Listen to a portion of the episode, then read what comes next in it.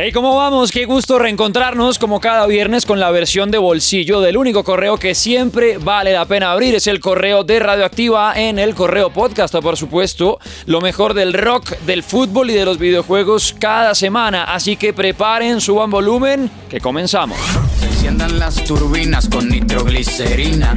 Si hablamos de la noticia más importante de esta semana en el planeta rock, pues se las venía calentando desde hace rato en una olla a presión. Estaba a punto de estallar el anuncio de un festival al que le tenemos ganas desde que llegó su primera versión. El Festival Cordillera, que en este 2023 será en septiembre 23 y 24 un 2.0, una versión nueva. Muchos se preguntaban, pero después de todo lo que trajeron en el año pasado, ¿qué se van a inventar? Hermano, estamos repletos de música y de artistas y por eso ya ese line-up esta semana se confirmó y si usted no sabe, ojo, porque tenemos una cita con Andrés Calamaro, Juanes, Residente, Los Ángeles Azules, Café Tacuba que repite, Damian Marley, Bomba Estéreo, Los Caligaris, El Cuarteto de Nos, Cultura Profética, Cypress Hill, Dreadmar, Enanitos Verdes, Jorge Drexler, Wash, Dos Minutos, Los Bunkers, Los Cafres, Damas Gratis, Diamante Eléctrico, Monsieur Periné, Plastilina Mosh, 1280 almas desde España, Vetusta Morla por Colombia y más de los que ya hemos nombrado, pues también estará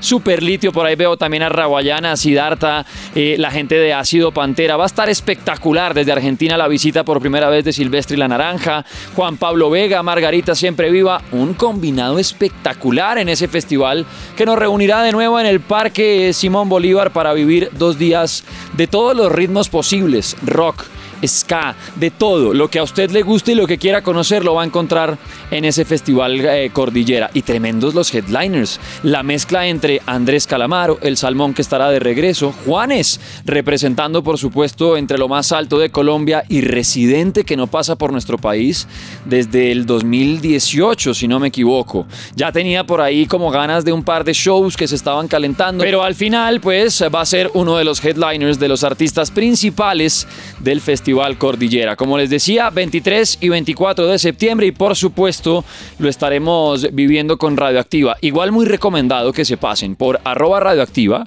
o por arroba cordillera festival en Instagram para que vean cómo fue el anuncio, los videos que han hecho, todo lo que están diciendo los artistas eh, de lo que será pues un reencuentro en Colombia de los sonidos latinoamericanos. Tremendo el Festival Cordillera y usted, déjeme en arroba luisca-guerrero o con el numeral el correo podcast cuál es ese artista que no se puede perder en el Festival Cordillera y ojo que entre más escriba y participe pues hay boletas que estaremos entregando claramente a través de los 97.9 del lunes a jueves entre las 8 y las 12 de la noche en el correo.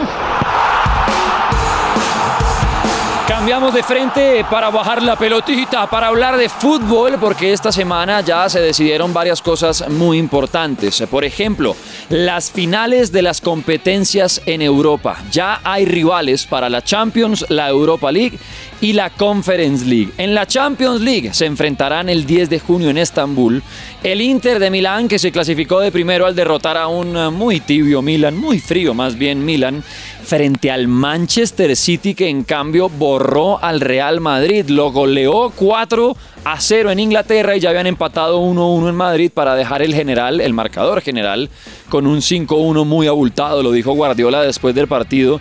Desde la eliminación de la Champions pasada que sufrimos contra el Real Madrid teníamos esa espinita clavada y se notó la verdad, porque salieron desde el primer minuto a tragarse al Real Madrid y lo pasaron por encima. Además quedó en evidencia la necesidad de renovación en varias de las líneas del Real Madrid, tener reemplazos para jugadores que obviamente ya se ven desgastados, que siguen siendo de los mejores del mundo, pero que necesitan también descanso y sobre todo pues juveniles o jugadores que estén detrás para que puedan complementar el cansancio, las lesiones eh, cuando sean necesario. Pues Manchester City, Inter de Milán, final de la UEFA Champions League el 10 de junio en Estambul. Pero el 31 de mayo será la final de la UEFA Europa League, con el Sevilla, que es un equipo de los que sabe cómo manejar ese campeonato, enfrentándose a la Roma que dirige José Mourinho, un equipo que llevaba 30 años sin títulos y que desde que llegó Mourinho ya se ganaron el año pasado la UEFA Conference League y este año están disputando la final y una posible clasificación directa a lo que sería la Champions League del próximo semestre y año. Así que 31 de mayo, final de la UEFA Europa League, Sevilla-Roma. Y la otra final de Europa, que es la Conference League, Party desde Inglaterra con el West Ham United y desde Italia, un tercer equipo italiano que va a estar luchando una final, la Fiorentina. Esa final de la Conference League será el 7 de junio en Praga. Tres equipos italianos disputando cada una de las finales, el Inter, la Roma y la Fiore, y por el otro lado dos ingleses, el Manchester City y el West Ham, y el Sevilla, que se sabe la Europa League de memoria y que ahí va a estar dejándolo todo para levantar otro título que puedan esperar en sus vitrinas los aficionados. El cielo es azul y mi pañuelo blanco, mi equipo, millonarios. Y claro, de una vez recomendarles lo que vamos a estar viviendo con el Rock and Roll de Radioactiva con los cuadrangulares del fútbol profesional colombiano. Lastimosamente, Santa Fe no alcanzó a clasificarse, pero sí Millonarios, que estará compartiendo grupo con América, Chico y Medellín. Y en el otro grupo, Águilas Nacional, Alianza y Pasto. Todas sus apuestas de una vez se las recibimos en el Rock and Roll y pendientes, porque aparte de los cuadrangulares que estaremos acompañando al embajador, seguiremos en el camino de la Copa Sudamericana. Allí sí, tanto el León como el embajador todavía protagonistas como debe ser en el Rock and Roll. Y para distraer la realidad de ir cerrando otra edición de este correo podcast a contarles del mundo de los videojuegos, obviamente, que agenden el próximo 24 de mayo. Si ustedes son fanáticos de PlayStation y en especial de PlayStation 5, pues ya se anunció que el próximo 24 de mayo vendrá el Showcase del 2023. Es decir, ese evento propio de PlayStation en donde van anunciando pues cada uno de los lanzamientos que están en camino y también proyectos que aunque se demoren en llegar, pues están trabajando.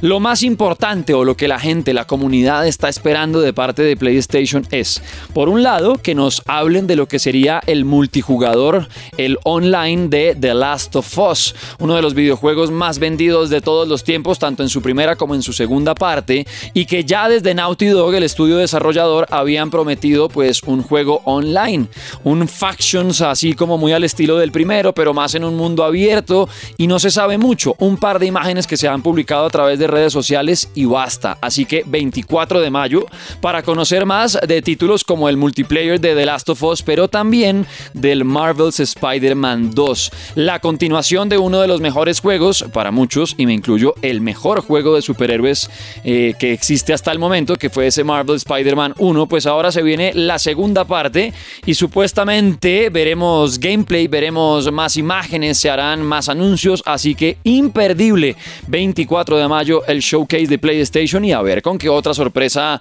pues nos sale una de las consolas más importantes de la actualidad.